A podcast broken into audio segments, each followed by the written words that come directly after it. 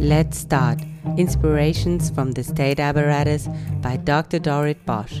Thanks for joining my podcast. I invite you to meet people who transform their government in Germany and worldwide with courage, awareness, and creativity by following the motto We are the state.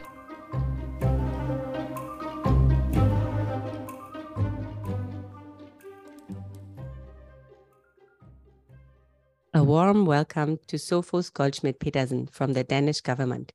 We are talking about his current heart project, Tech for Democracy. I'm interested in the innovative process of the initiative to reach out for and activate citizen, uh, citizens and multiple international stakeholders. Sofus is head of section in the Ministry of Foreign Affairs of Denmark at the Office of Denmark's Tech Ambassador. He works in the Copenhagen department of Denmark Tech Embassy. With his initiative, he is right on the junction of technology, democracy, and human rights. I'm so excited to hear how he connects these topics and what Germany can learn from Denmark. Hi, Sofus. I'm so excited having you here in my podcast. Hi, Dorit. Thank you so much. I'm excited as well to be here. Great. People ask me quite often how I meet uh, my podcast guests. And actually, they are very different, but still, each of them represent a topic that I'm very interested in. And we too, we met at an international conference at the coffee bar. I just said, never talk to a German lady at a coffee bar. You find yourself in a podcast. We were talking about international conferences and international initiatives and how they must be designed to allow more interaction and co creation within the community instead of endless panels and black and white discussions. Um, do you remember when we first met? Yeah, yeah, definitely. And I think we had a very inspiring conversation also in regards to like one thing was that there were of course some very very interesting panels and and main sessions at the conference we were at but also in the margins and when you were in the coffee bar there were still a lot of interesting people and how could you facilitate better for people to actually interact with each other and and extract knowledge from each other because there were a lot of knowledgeable people at that conference that's true. And uh, we are thinking of how you suck this honey out there and uh, you can you can work with it. Can you explain a little bit your structure you're working in. I think it's very interesting. You work for the Ministry of Foreign Affairs and for and tech ambassador, Annemarie Engtoft Larsen. Yes. That's a really interesting structure. Can you explain it to us? Yes, and, and thank you so much.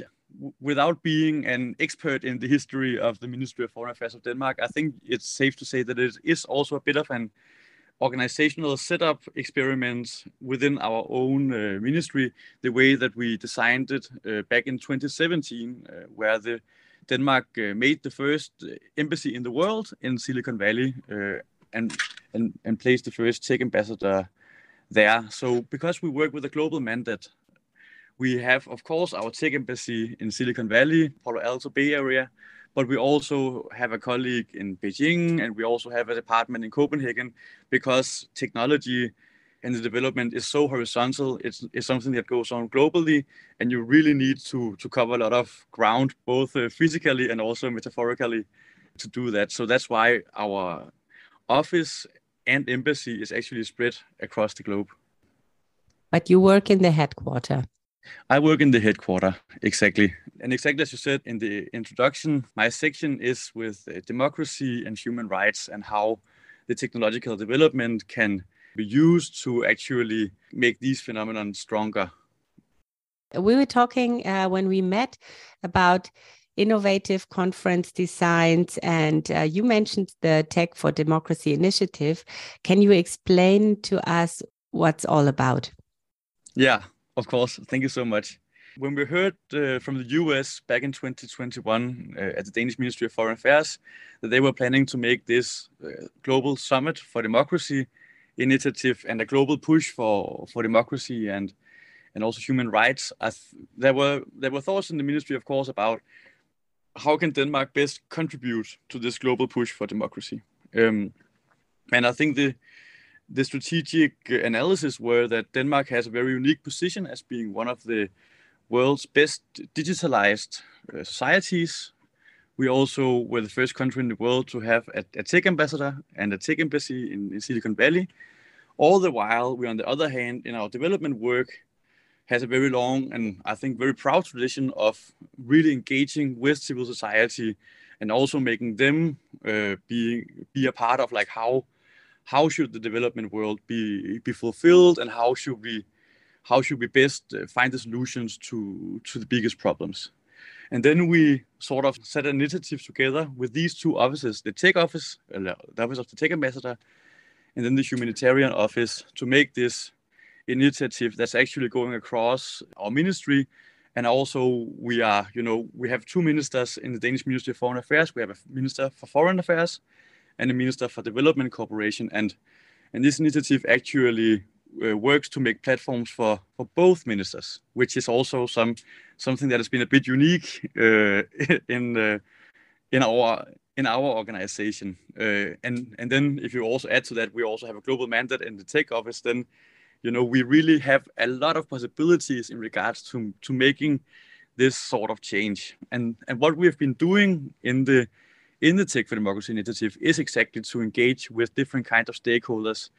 I think we have been utilizing that we from the tech embassy we have a really strong network especially in the in the silicon valley area with the america uh, with the american big tech companies.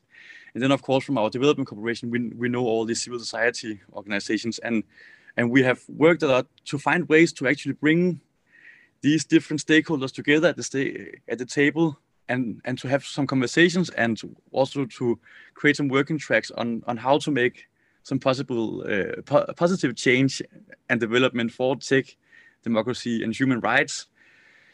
Of course one of the main challenges has been to to make these partners uh, feel like what what is it what is there to win for this engagement. And i think especially also also with the civil society to go in dialogue with them about like how that that you can both be of course very critical about the, the digital development and the development of technology and also still hold on to that analysis and hold on to those opinions but also in some concrete projects actually work and say all right but how can tech work to to improve the empowerment of uh, of women, for example, and and to protect the women human rights defenders, or to to do something about uh, gender-based online harassment and abuse, and and then actually, you know, when when it comes to like concrete subjects or like topics, we can actually work together to to to point on some solutions where everyone can be on board.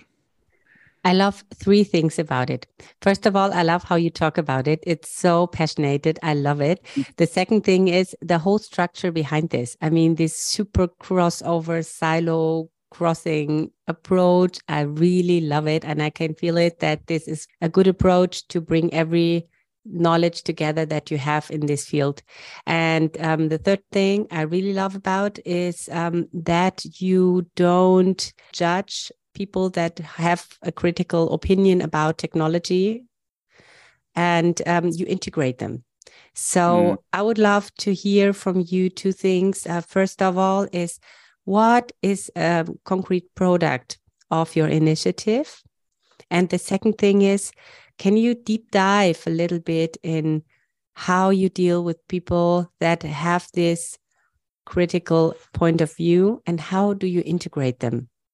We have three main deliverables we, we have been making. First of all, is that we have been making this uh, political framework around the whole initiative called uh, the Copenhagen Pledge on Tech for Democracy, which now has around uh, 200 signatories uh, from spanning from governments to the the big tech companies to civil society organization, which is like this framework where we have operationalized what do we mean with tech for democracy what is it that we we we, we want to work for and also to to make this push for for all these stakeholders to come together and and work together within this framework then the then then the next uh, phase or next step was that we have been creating 10 action coalition uh, which is like some multi-stakeholder groups where in in some of in some action coalitions we have been the the like the lead, and then we have engaged uh, tech companies and civil society organizations. But in other action coalitions, we have actually made civil society organizations be the lead, and then we have helped them uh, facilitate con- contact with tech companies,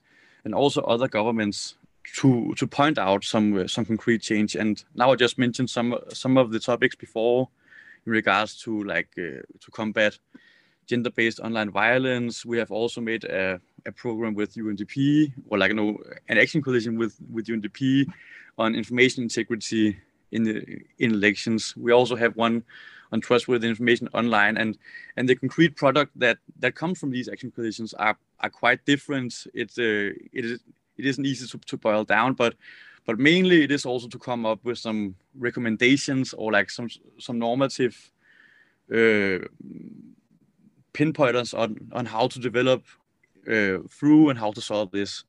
We've also in um, like when just after the the terrible day of uh, 24th of February 2022, uh, we uh, we were contacted by the organization called EM, IMS International Media Support, where we uh, together with them facilitated some roundtables where we used our network in Silicon Valley to to bring some of the big tech giants uh, to a, a, table with Chatham House rules where they could engage in in a close dialogue with uh, Ukrainian authorities and civil society to uh, yeah to to to start some dialogue with, uh, like in regards to Russian disinformation, and and this is a more like concrete example on how on how we have used this approach in regard to to actually making some change and also inviting the tech companies in to, to also to show that they actually really can deliver on making positive change for technology even though that you of course can still criticize many things. But but when it comes to like concrete problem solutions and if you invite them in in the right way then actually there's a possibility that they can also help this development in a positive direction. Yeah. I love that. I have the same experience in my work that if you invite people that are critical in and give them the room for concrete solutions they're totally mm. engaged and they're better engaged than you ever thought. Um, so this is a very smart move to to make this possible. And for me it sounds like you are an international player now. It's not only Denmark, but you're an, an international player that can also engage in huge problems that we have worldwide mm. and bring together people that find concrete solutions on different problems without knowing what solutions these are or what problems will show up. But this platform is so powerful. Exactly. And that is really what I think the Tech for Democracy initiative and, and also more in general, this whole approach to take democracy and human rights is is really useful is that we we are exactly an international platform where if you do some some work on the ground in some local contexts what we can help do is to leverage it up on an international stage where we can of course we can engage with our own political like uh, you know ministers etc but we can also if it's a project that we work on, of course we can we can also see all right. But now RightsCon is coming up in in June. Can we make a session where we actually talk about this and and, and point to some solutions? So we can yes we can really build some platforms where hopefully this can help help some part of the solution. But of course we cannot do everything, and we don't. we, I don't think we are not lying to ourselves. That's that is what I'm saying. That if we we are also one one player out of many players, and there are so many governments, uh, companies, private initiatives, civil society movements who are also working in this field, and where we are really also working to like synergize with them. Yeah. I'm glad we're reaching out to them today. Yeah. Because when they hear this podcast, you might get the call from Germany and they want yeah. to cooperate with you. So call please, to action. please write us. Yeah. yes. You can get in touch with Sofus via LinkedIn. So that's how I, I did it. So yeah. I can do it, everyone can do it.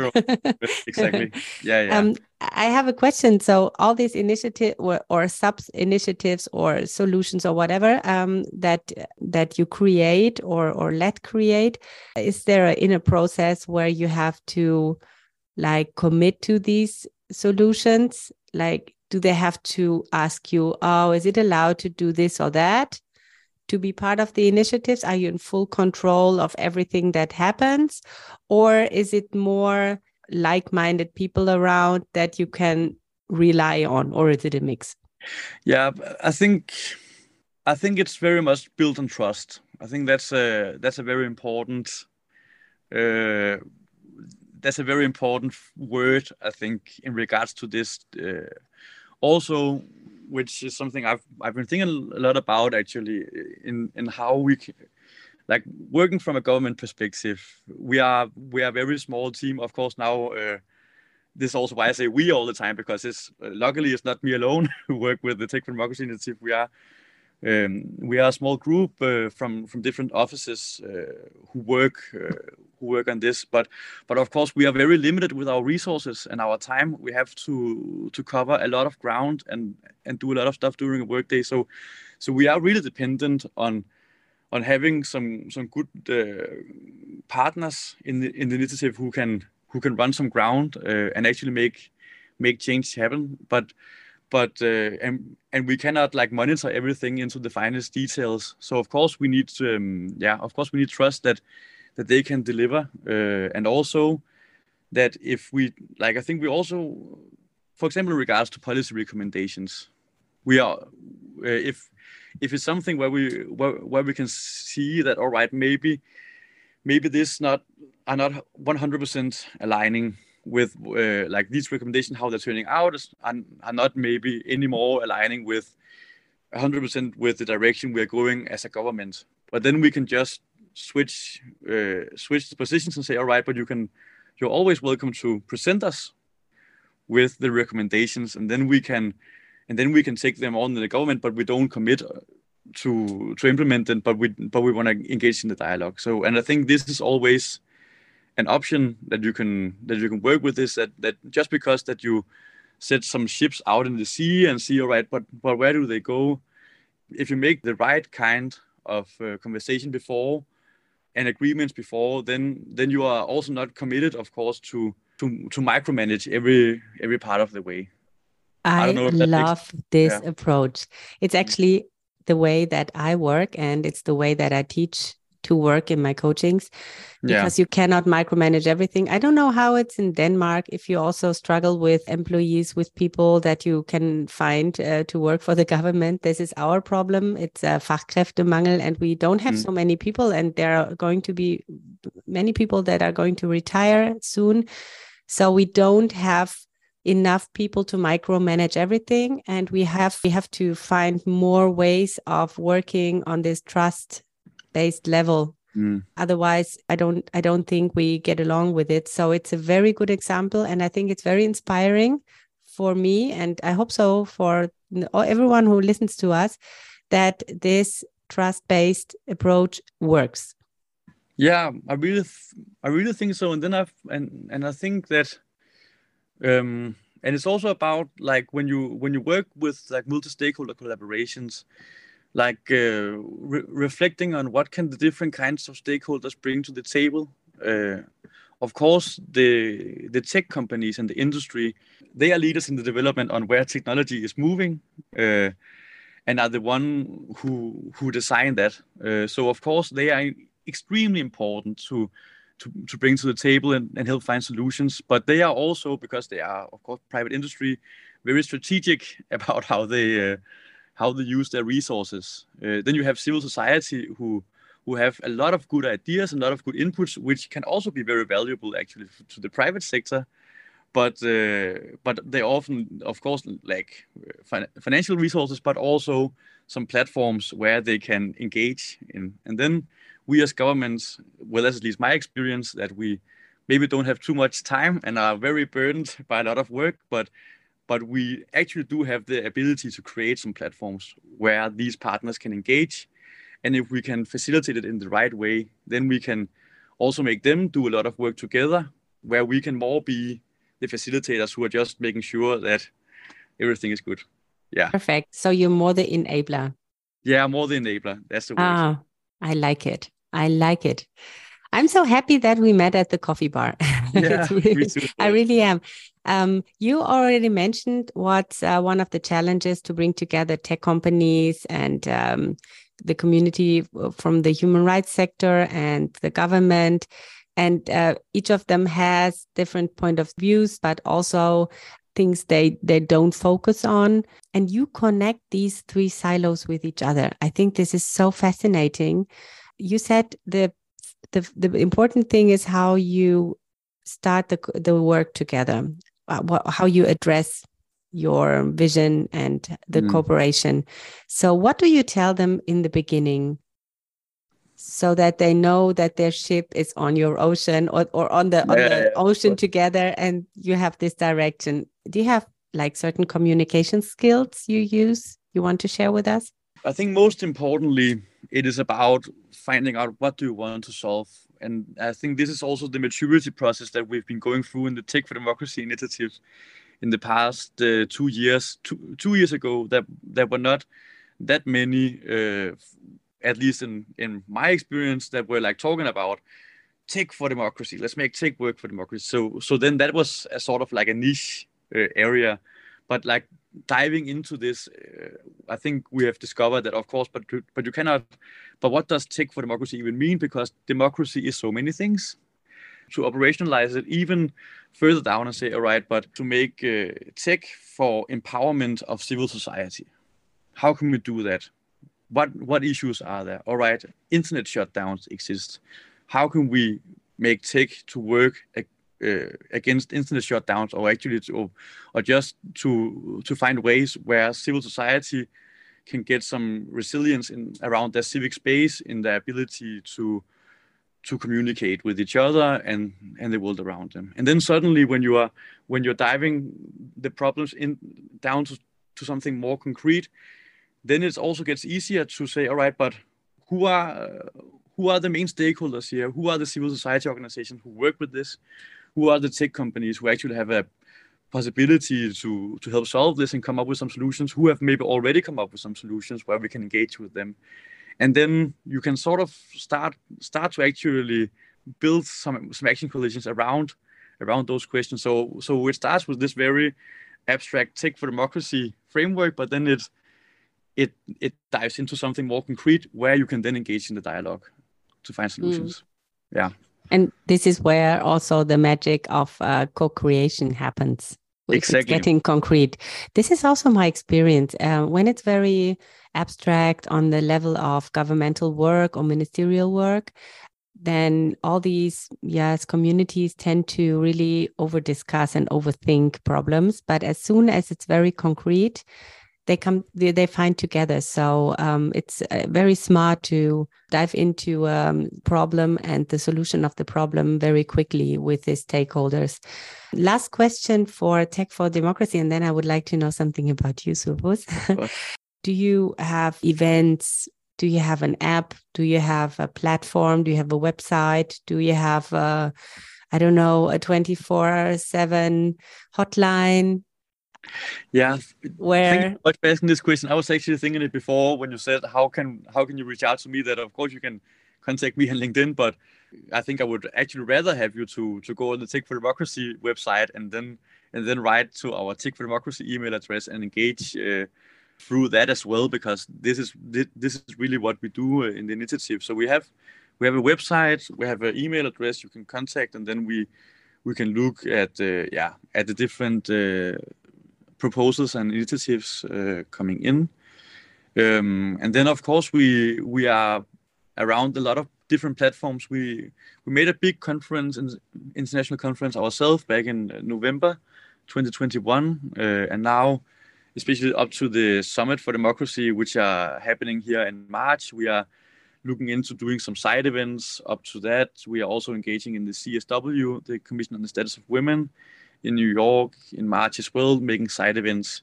So, so what we've been doing, I think, for the past year is really to, to some of these bigger uh, annual events and conferences, like how can we create some platforms there as well to make our Tech for Democracy projects uh, thrive, but also to to actually gain some attention on what we've been working with and on. Yeah.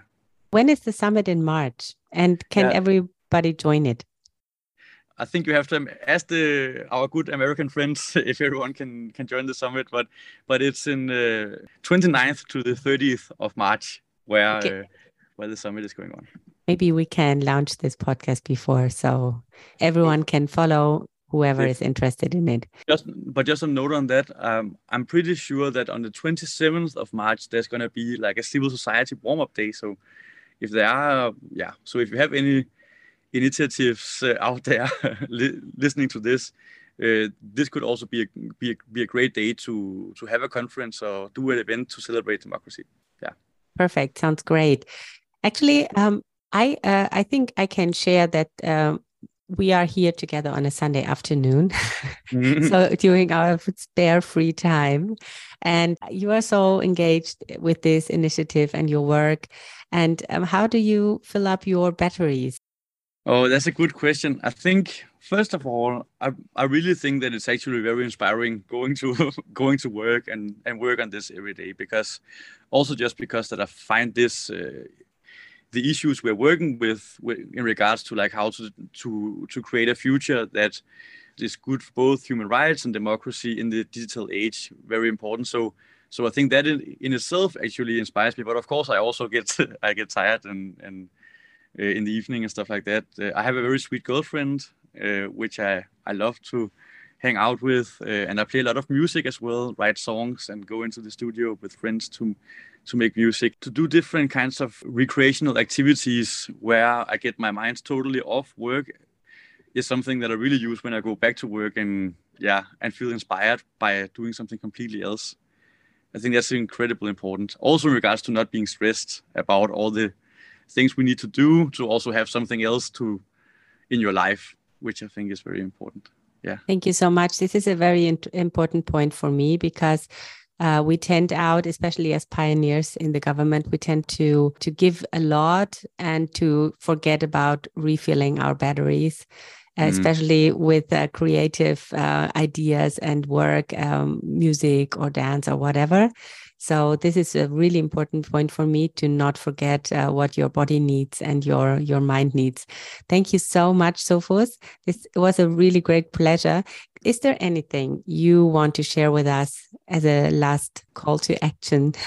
last call to action. Mainly i think it's good of course that working in in a government section of course you are limited by a lot of stuff. You have a you you work in a big uh, bureaucracy. You have a lot of rules. You you of course also have a political mandate uh, from your politicians and your government that that that is your uh, raison d'être of your work to to create some strong platforms for them. But but they are also uh, there are also possibilities to actually think out of the box sometimes and and see where where can we engage with more stakeholders to also to also make make more work being done? How can we extract some visions from the poli- policies that we are there to fulfill to actually uh, implement them even better?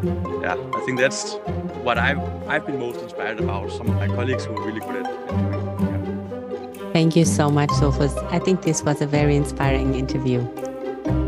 Thank you so much, Dorit. Thanks for joining Let's Start Inspirations from the State Apparatus by Dr. Dorit Bosch. Find more information on my website www.drdoritbosch.de and follow my podcast so you don't miss a show. Join the power of transformation.